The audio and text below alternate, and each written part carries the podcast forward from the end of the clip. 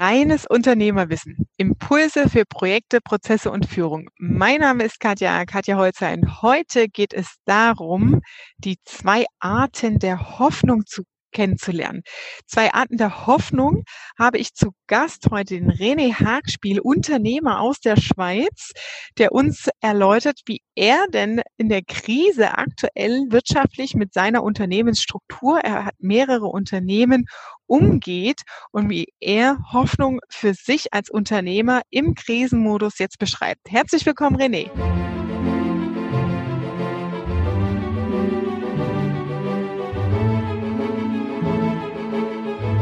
Hallo Katja, danke, dass ich da sein darf. Herzlichen Dank, dass du dir die Zeit nimmst für dieses Interview. Ich finde es natürlich ultra spannend, A, einmal ein Schweizer Unternehmer hier drin zu haben und du hast auch ein ganz spannendes Geschäftsmodell mit mehreren Unternehmen. Magst du vielleicht einmal kurz dich vorstellen, was so deine Unternehmenshistorie ist, welche ja, wie so deine Unternehmensstruktur ist, wie viele Einheiten gibt's da drunter? Ich glaube, wenn ich es richtig mitgezählt habe, sind es mindestens drei oder vier äh, Geschäftseinheiten ähm, unter der AG. Und ähm, ja, erzähl einfach mal was zu deinem Business. Ja, also wie Katja schon gesagt hat, ich bin der René Hackspiel aus der Schweiz und äh, man kennt mich vielleicht besser als der Dino-Mann, man sieht jetzt hier beim Podcast natürlich kein Bild, aber du, Katja, siehst jetzt die Spardose hier hinter mir.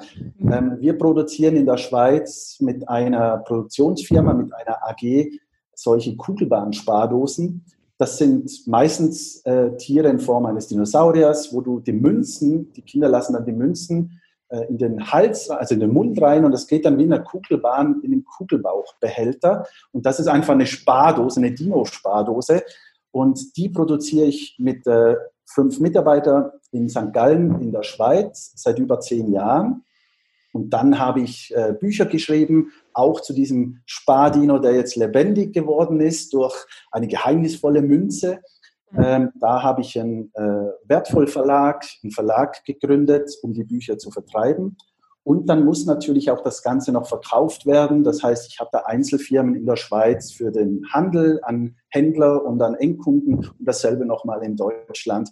Also mehrere Firmen für mehrere Anwendungen, schön getrennt. So funktioniert mein Kopf. Sonst bekomme ich ein Riesendurcheinander und kann das nicht mehr managen. Das ist sehr gut. Ich habe auch äh, Richtung Investoren äh, gedacht. Es ist ja auch ähm, unternehmensrechtlich, formal, juristisch immer besser, ähm, ein paar Geschäftseinheiten da auch getrennt zu haben, ne, ähm, sich da abzusichern. Von dem her ganz spannend. Das, die Schnittmenge in den Firmen ist aber das Thema Sparen beziehungsweise Geld im Umgang als Kind oder wie kann ich das als Kind verstehen und lernen. Also aus den Kinderbüchern mit dem Dino, das ist so, ne, wenn man es zusammenfasst, für die verschiedenen Firmen so die, der gemeinsame Nenner, richtig? Genau, wir wollen Produkte kreieren, um die Kinder finanziell intelligenter zu machen. Das heißt, ihres Know-how an finanzieller Bildung zu steigern. Und dafür gibt es die Firmen, die ich gegründet habe, um einfach mit viel Spaß, Spannung und auch viel Sinn Produkte für die Eltern zu kreieren, die das dann für ihre Kinder oder Enkel oder Großeltern dann ihren Enkeln dann kaufen können. Ich brenne schon drauf, auf die Unternehmensfragen einzugehen, aber äh, vorweg, bevor wir auf die Unternehmensebene eingehen, möchte ich noch eine Frage stellen. Wenn ich Eltern bin oder Kinder habe, und mich noch nicht so mit dem Thema finanzielle Bildung für Kinder auseinandergesetzt habe. Was sind so die drei Gründe oder die drei vielleicht auch Denkfehler, die man als Eltern hat, warum es wichtig ist, sich bereits im Kindesalter mit dem Thema Geld auseinanderzusetzen? Was sind da so die Top drei? Ja, da gibt es viel, viel mehr als drei äh, Dinge. Äh, wirklich äh, ist es ja so, in der Schweiz zumindest ist es normal, dass die Kinder ein Taschengeld bekommen. Und da fängt es ja schon mal an. Ist es richtig oder nicht richtig? Weil man geht davon aus, auch ich bin davon ausgegangen, ich selber habe vier Kinder, der älteste ist elf. Äh, und ich selber mit meiner Partnerin, wir sind davon ausgegangen, dass Taschengeld was Gutes ist. Die Kinder sollen wöchentlich ein, zwei Euro bekommen, schon früh möglichst. Aber da fängt es ja schon an, weil mhm. mit dem Taschengeld, für das Taschengeld muss das Kind ja mal einerseits nichts machen. Das heißt, das bekommt es einfach so. Und das ist so eine Erwartungshaltung, quasi, wir bilden mit dem Taschengeld Arbeitnehmer aus. Und ich möchte jetzt nicht die Arbeitnehmer schlechter machen, aber es gibt halt verschiedene Menschen. Und mit, mit dem Taschengeld tut man natürlich Öl ins Feuer leeren bei den Kindern und die Erwartungshaltung zum Taschengeld äh, zu kreieren, damit sie auch wirklich wöchentlich das Recht darauf haben. Und da fängt zum Beispiel schon mal an, ist Taschengeld gut oder ist es nicht so gut. Dann geht es weiter natürlich die Geldbildung an sich, weil ich glaube, die Kinder können erst dann später im Erwachsenenleben die richtigen finanziellen Entscheidungen fällen, wenn sie auch finanziell ausgebildet sind. Und oft fällt es ja auch generell an, an, an der Bevölkerung, an der finanziellen Bildung. Und deshalb ist es für mich natürlich auch wichtig, dass die Eltern da auch eine gewisse äh, Geldbildung mitbringen. Aber die Menschen, die unsere Spardosen kaufen, die haben ja schon ein Verantwortungsgefühl. Und viele von denen, äh, also ich möchte, also alle Eltern haben ein Verantwortungsgefühl. Äh, aber die, die unsere Produkte kaufen, insbesondere auch im Thema neuen Dingen, neue Märkte, neue Arten und Weisen, den Kindern was mitzugeben und natürlich auch in Bezug zu Geld. Die sind vielleicht schon ein Stück weiter mit ihrem Beruf oder von dem Partner, und das Verantwortungsgefühl, den Kindern das Leben ein bisschen zu erleichtern, die Opportunitätskosten möglichst gering zu halten für das zukünftige Leben der Kinder. Ich glaube, das sind die wichtigen Gründe, warum die Eltern sich auch schon früh möglichst schon für, für finanzielle Bildung der Kinder entscheiden sollen. Mhm. Okay. Und ähm, wenn man jetzt finanzielle Bildung mal noch einen Satz weiter runterbricht, was heißt das konkret in Kindersprache? Also Form von Einnahmen, Ausgaben zu verstehen oder zu verstehen, dass es Geld in Form eines System- und Bankensystems gibt oder eher das Thema Wert. Ich, ich muss etwas tun, um was zu bekommen. Oder wie würdest du finanzielle Bildung für Kinder runterbrechen? Ähm, ich habe das so runtergebrochen, weil ich habe ja auch Kinderbücher geschrieben und die sind in drei Teilen aufgebaut. Das heißt, ein Buch ist letztes Jahr erschienen, das zweite erscheint diesen Sommer und das dritte Band kommt im nächsten Jahr 2021. Und so funktioniert auch meine Logik. Das heißt, Punkt eins ist es mal, Verantwortung zu übernehmen. Punkt zwei ist, Werte zu schaffen. Und Punkt drei ist, zurückzugeben, Gutes zu tun. Und so mhm. funktioniert für mich auch die Art und Weise, wie wir mit den Kindern reden sollen. Das heißt, Verantwortung übernehmen, in, in der Kindsprache sparen. Bitte spare. Weil um wirklich die tollen Dinge erleben zu dürfen, musst du in gewisser Maß, äh, auf gewisser Weise auch äh, warten können. Also du musst ein Ziel haben können, darauf sparen können, das kommunizieren, dass möglichst viele daran helfen. Und dann erfreust du dich auch doppelt und dreifach, wenn du dann das, was du dir als Ziel gesteckt hast, auch bekommst. Du wirst erfolgreich. Erfolgreich wirst du, wenn du deine eigenen Ziele erreichst. Das heißt, Verantwortung übernehmen, im ersten Band ähm, übermittelt mit dem Sparen. Das zweite ist Werte schaffen. Wertschöpfung betreiben. Mhm. Das ist das, worum es eigentlich geht in der Marktwirtschaft. Und bei den Büchern geht es um das Geldthema. Ähm, wir haben die Bücher so kreiert, dass es ums Gold geht, aber mit dem Geldwissen drin. Ähm, das ist Werte schaffen, das zweite. Und das dritte Band, zurückgeben, da geht es um Familie, Freunde, weil weshalb machen wir denn das Ganze? Warum arbeiten wir überhaupt für Geld? Wieso wollen wir überhaupt immer wieder oder immer mehr erfolgreicher werden, nicht nur mhm. erfolgreich geschäftlich, sondern auch im Privatumfeld? Warum wollen wir immer mehr wert sein, mehr wert mhm. sein, auch für den Partner? Ich glaube nicht, dass du möchtest, dass dein Partner sagt, ich habe eine normale Partnerin oder einen normalen Partner. Das heißt, wir wollen mehr wert sein. Und das Zurückgeben ist da ganz, ganz wichtig. Und so funktioniere ich eigentlich. Ich glaube, Verantwortung übernehmen, Werte schaffen und auch zurückgeben. So funktioniert so der Lebenskreislauf, zumindest mal in den jungen Jahren bis mit 16, würde ich mal sagen. Es mich berührt dieser Ansatz total, René, muss ich sagen, dieser Drei-Stufen-Ansatz, weil es besonders in dem letzten Element, ne, etwas Gutes tun, etwas zurückzugeben, die gesellschaftliche Verantwortung, ne, die drückt ja immer, immer mehr in den Vordergrund im Moment, auch im Rahmen des gesellschaftlichen Wandels. Und da wirklich ähm, Kinder hinzuerziehen und da früh diese Werte zu vermitteln, ähm, das finde ich einen ganz, ganz tollen Ansatz. Sehr schön. also ich merke gerade, da passiert gerade emotional viel. Das ist halt der Nachteil im Podcast.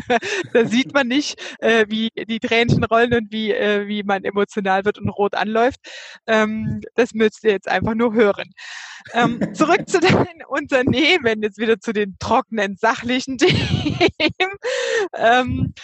Deine Unternehmensstruktur ist ja jetzt äh, im Krisenmodus auch ein Stück weit davon betroffen. Ja, in der Schweiz, ähm, sagtest du gerade, gibt es so ein paar Möglichkeiten, wie ihr euch da über den äh, Schock, äh, Shutdown ähm, retten könnt oder wie ihr euch da als Unternehmen aufstellen könnt. Wie stark sind denn deine Unternehmen davon betroffen? War das so auf Knopfdruck von heute auf morgen? Wie hat sich die Krise ausgewirkt? Und die abschließende Frage, die ich gerne tiefer mit dir besprechen möchte, ist, wie gehst du damit um? Natürlich. Also vielleicht erstmal einsteigend, ähm, wie hast du die Krise gemerkt? Wie wirkt sich das aus bei dir? Ja, die Krise habe ich sehr, sehr stark gemerkt. Primär nicht mit den Produktionsunternehmen, weil wir produzieren weiter. Äh, wir versuchen unsere Pläne einzuhalten, die wir für 2020 uns gesteckt haben. Also nicht im Tagesgeschäft an sich mit der Produktion, sondern natürlich mit dem Handelsunternehmen. Da habe ich sehr stark gemerkt, weil meine Händler, zumindest in der Schweiz, schließen mussten. Und dann fällt natürlich ein großer Teil des Umsatzes weg. Und du musst dann schauen, wie bekommst du wie kannst du dann dieses Geld, das nicht mehr reinkommt, weil ich ja natürlich auf meinen Kosten sitzen bleibe, ist ja klar als Unternehmer, ich habe das Risiko dafür zu tragen, ist es wichtig, wie gehst du damit um? Mhm. Aber mir war schon früh klar, dass Krise ja nichts Schlimmes ist generell. Krise kommt ja vom Griechischen, heißt Krisis, und das heißt ja Entscheidung oder besser gesagt ein Wendepunkt, ein Wegkreuz oder eine Weggabelung. Und mhm. das ist ja eigentlich nichts Schlechtes, sondern es ist ja genauso positiv, weil du dich wieder neu justieren kannst. Äh, es ist kein Gegner von dir. Es will dir nicht irgendwas kaputt machen, sondern es will dir eine neue Chance zeigen. Und ich fand das mega toll. Äh, nicht jetzt falsch verstehen, ich finde die Krise an sich nicht gut. Aber die Frage ist ja immer, das ist jetzt eine Welle, die auf uns zukommt. Blocken wir jetzt die Welle? Wollen wir jetzt sagen, das ist alles schlecht, das ist alles schlimm? Oder versuchen wir mit der Welle mitzuschwimmen und äh, ich habe gerade letztens gehört, ähm, wenn es Epic gibt, sieht man, äh, wer eine Badehose anhat. Das heißt, ich glaube, genau in solchen Zeiten sieht man ganz gut, welches Unternehmen hat wirklich Substanz, wer hat auf Qualität gesetzt oder wer mhm. ist einfach nur Schall und Rauch oder hat äh, auf anderen Dingen aufgebaut oder hat die Mitarbeiter verarscht. Da mhm. merkt man ganz klar, die Scheiße kommt in der Krise nach oben. Das heißt, da sieht man ganz klar, welcher Chef ist ein Mitarbeiterfreund, ein Menschenfreund, wer hat äh, die Mitarbeiter unterstützt, sie gefördert und gefordert und welcher ist einfach nur ein Arschloch gewesen und bekommt jetzt seine Quittung. Also das muss man ganz klar sagen. Also, ähm, bei mhm. mir ist es so, ähm, bei mir sind die Mitarbeiter alle geblieben. Also keiner ist zu Hause, nach Hause gegangen. Äh, das spricht jetzt einerseits für mich, aber man muss das auch neutral, neutral ansehen. Äh, ich glaube, einige meiner Mitarbeiter haben auch gesehen, dass der, der, der, der Wechsel, also dass, dass die Ablenkung im Geschäft einfach die Ablenkung von dem täglichen Geschehen, was da draußen los ist in den Medien und so weiter, dass es einfach nicht nur negativ ist zu arbeiten, sondern die wollen nicht nur arbeiten, sondern die, die finden das auch wirklich toll als Ablenkung, gerade jetzt in der Zeit. Mhm. Das eine ist nicht nur das, was du sagst in der Führungskultur, ne? als Unternehmer zu sagen, wer ist eigentlich ein, ein scheiß Chef und kriegt jetzt die Quittung hinterher, sondern auch, wer ist wirklich echter, waschechter Unternehmer. Also wer handelt verantwortungsvoll und wer hat verstanden, ähm, auch mit Geld und seinen unternehmerischen Ressourcen sinnvoll und nachhaltig umzugehen. Ja, wir wollen alle Gewinne rausziehen aus den Unternehmen. Wir sind kapitalorientiert. Das ist das Spiel dahinter. Aber dann auch ähm, das überhaupt von den Strukturen zu ermöglichen. Ja, also ich habe auch Unternehmer bei mir im Krisencoaching, die einfach äh, vorher extrem gut liefen. Ich weiß gar nicht, wohin mit meinem Geld. Ne? Und dann gebe ich das halt einfach alles aus und ich mache einfach für jeden eine Gehaltserhöhung und so und einfach mal so quer. Ne?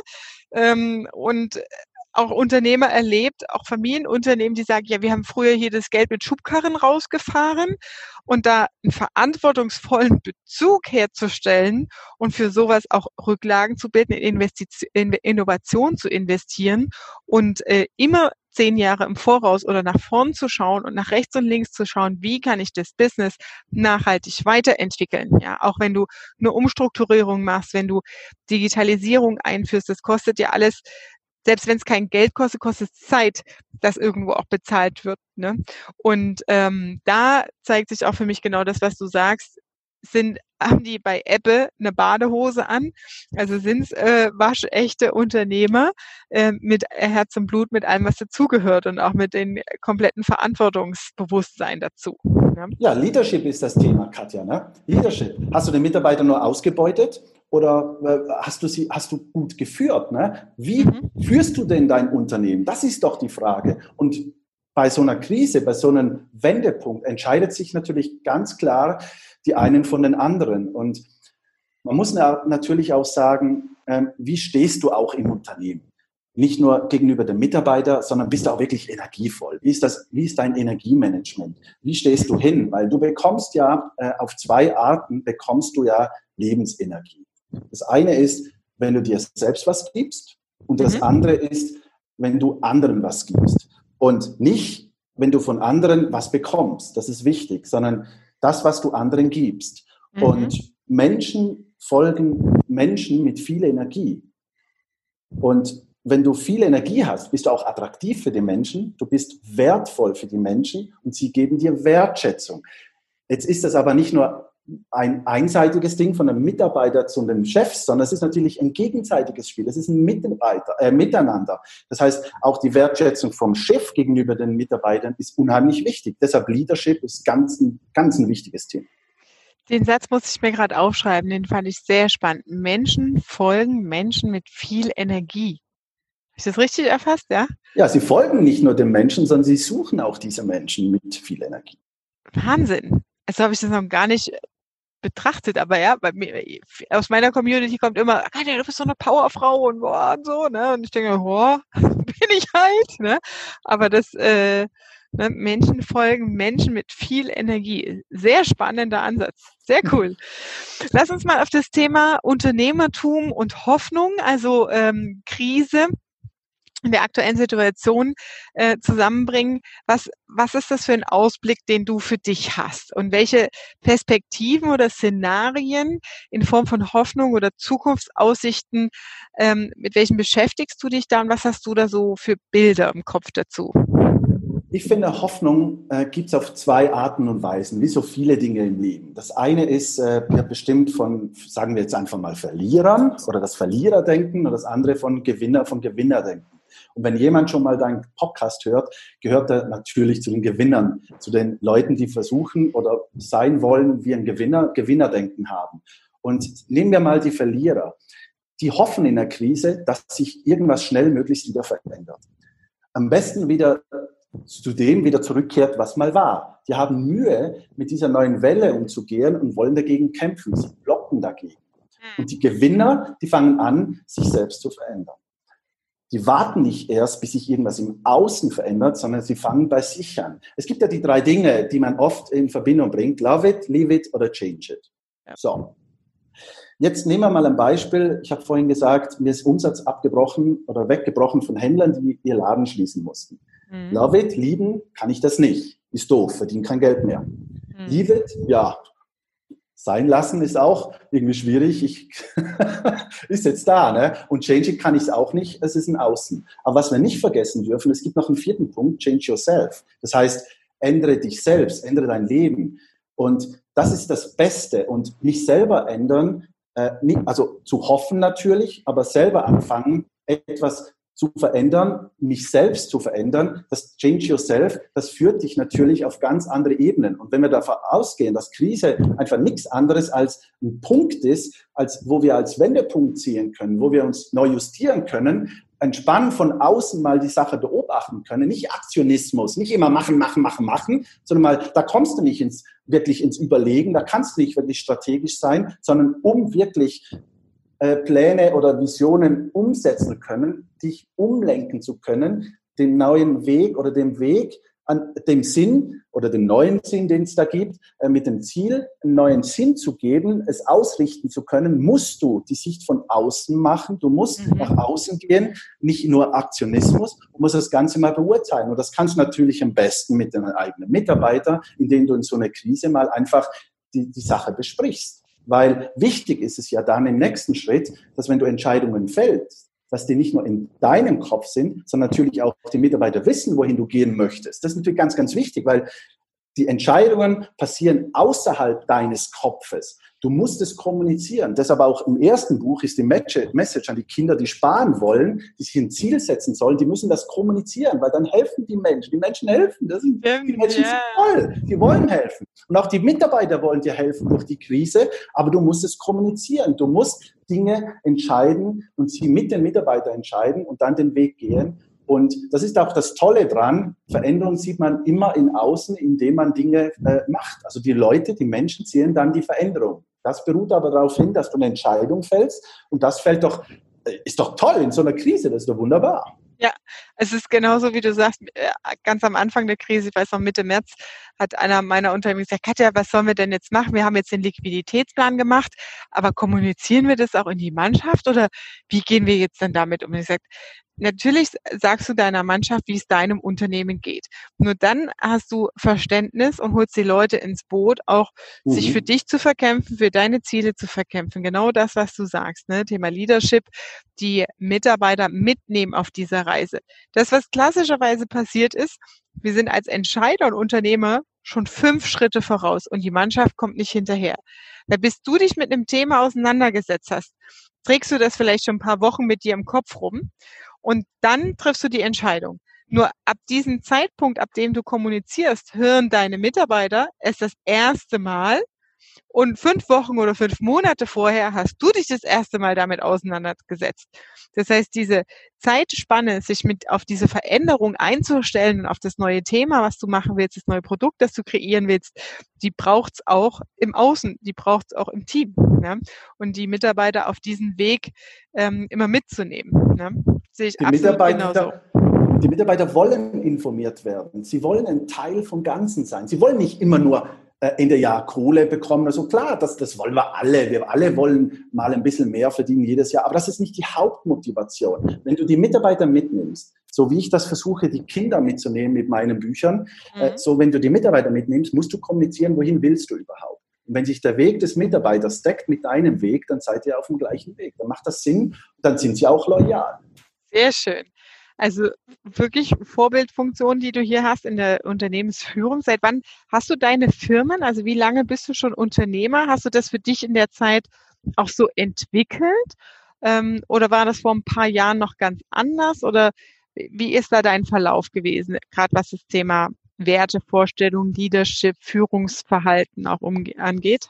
Ja, also ich habe früh angefangen, so mit 13, 14 mal Zeitungen aus, nicht auszuliefern, sondern abzuholen. Für eine Dame am Kiosk äh, mhm. musste ich oder habe ich beim Heimweg von der Schule immer die Zeitungen heimgetragen für sie, also ins Geschäft getragen, weil sie es einfach nicht machen konnte. Die war schwer auf den Füßen äh, und konnte nur im Laden stehen. Und das heißt, ich habe ihr ein Problem gelöst. Ja, Wertschöpfung, welches mhm. Problem löst du da draußen? Und sie war natürlich froh, hat mir dieses Problem da bezahlt äh, in Form von Geld. Und danach mit äh, 18 äh, mit 14, 15 habe ich dann mit einem Freund ein Unternehmer gegründet äh, mit Computer. Ich habe die äh, Software installiert und programmiert und er hat die Hardware zusammengebaut. Mit 18 hatte ich mein erstes Unternehmen, mit 28 dann schon ein paar Unternehmen und zehn Jahre später war ich 100 Prozent selbstständig dann mit 28 und jetzt mit 42 bin ich schon ein paar Jahre jetzt finanziell freier wie damals. Ich möchte nicht gerne sagen finanziell frei, aber ich bin bestimmt äh, oder ich bin unbestimmt, da kann ich leben. Ich muss mir über Geld keine Sorgen machen, weil ich einfach gelernt habe, wie Geld funktioniert.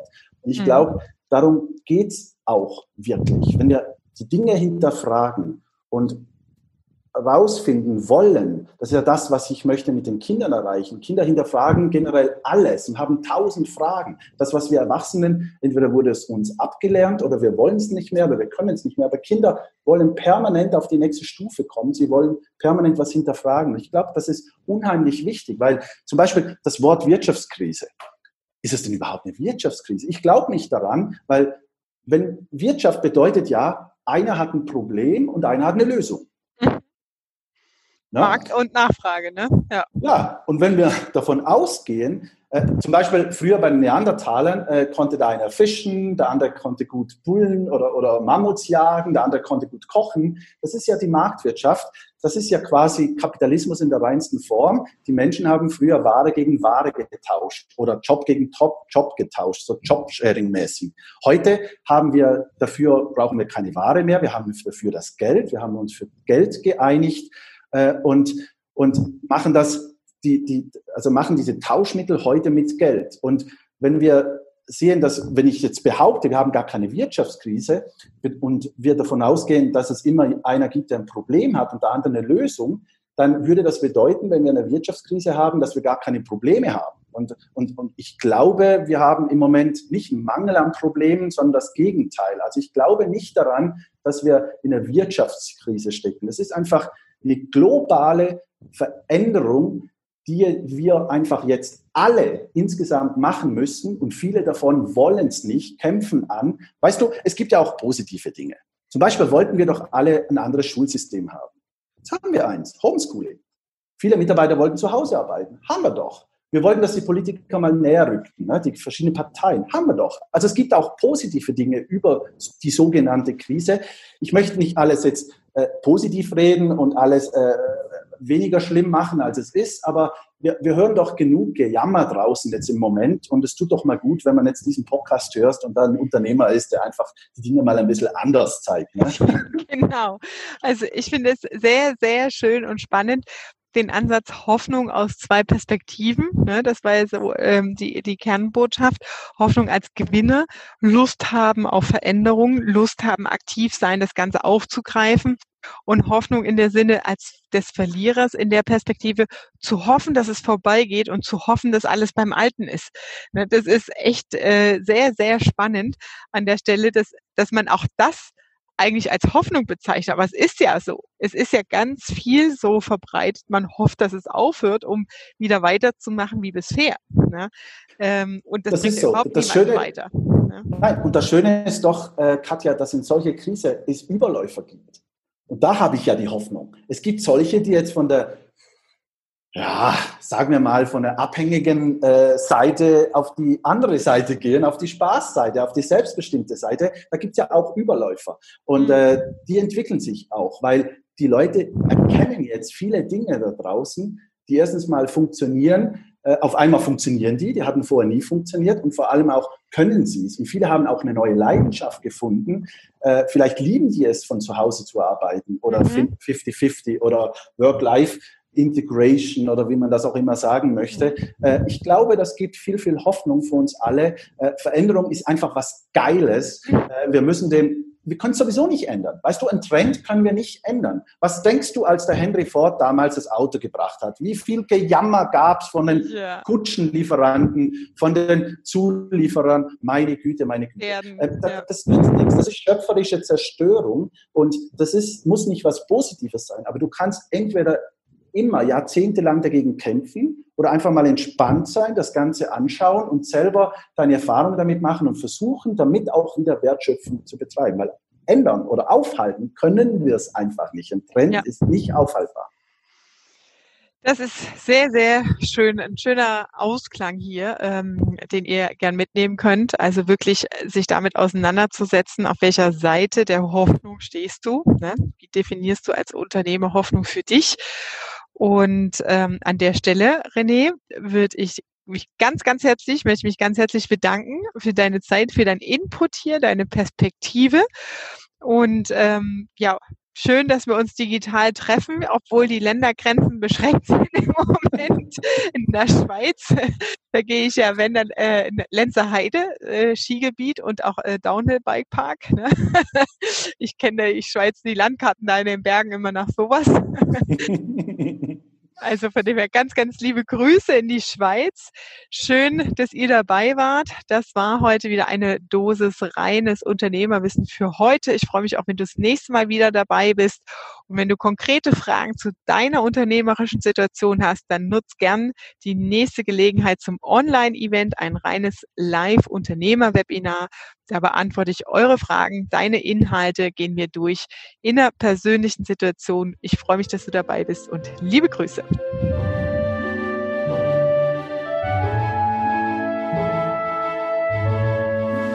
Das war deine Dosis reines Unternehmerwissen für heute. Ich freue mich auch, wenn du beim nächsten Mal wieder dabei bist. Wenn du konkrete Fragen zu deiner unternehmerischen Situation hast, dann klicke auf den Link hier in den Show Notes und nutze die Gelegenheit zum Live-Webinar und dort deine Fragen zu stellen, die ich natürlich individuell für dich beantworte. Ich freue mich auf dich. Liebe Grüße, deine Katja.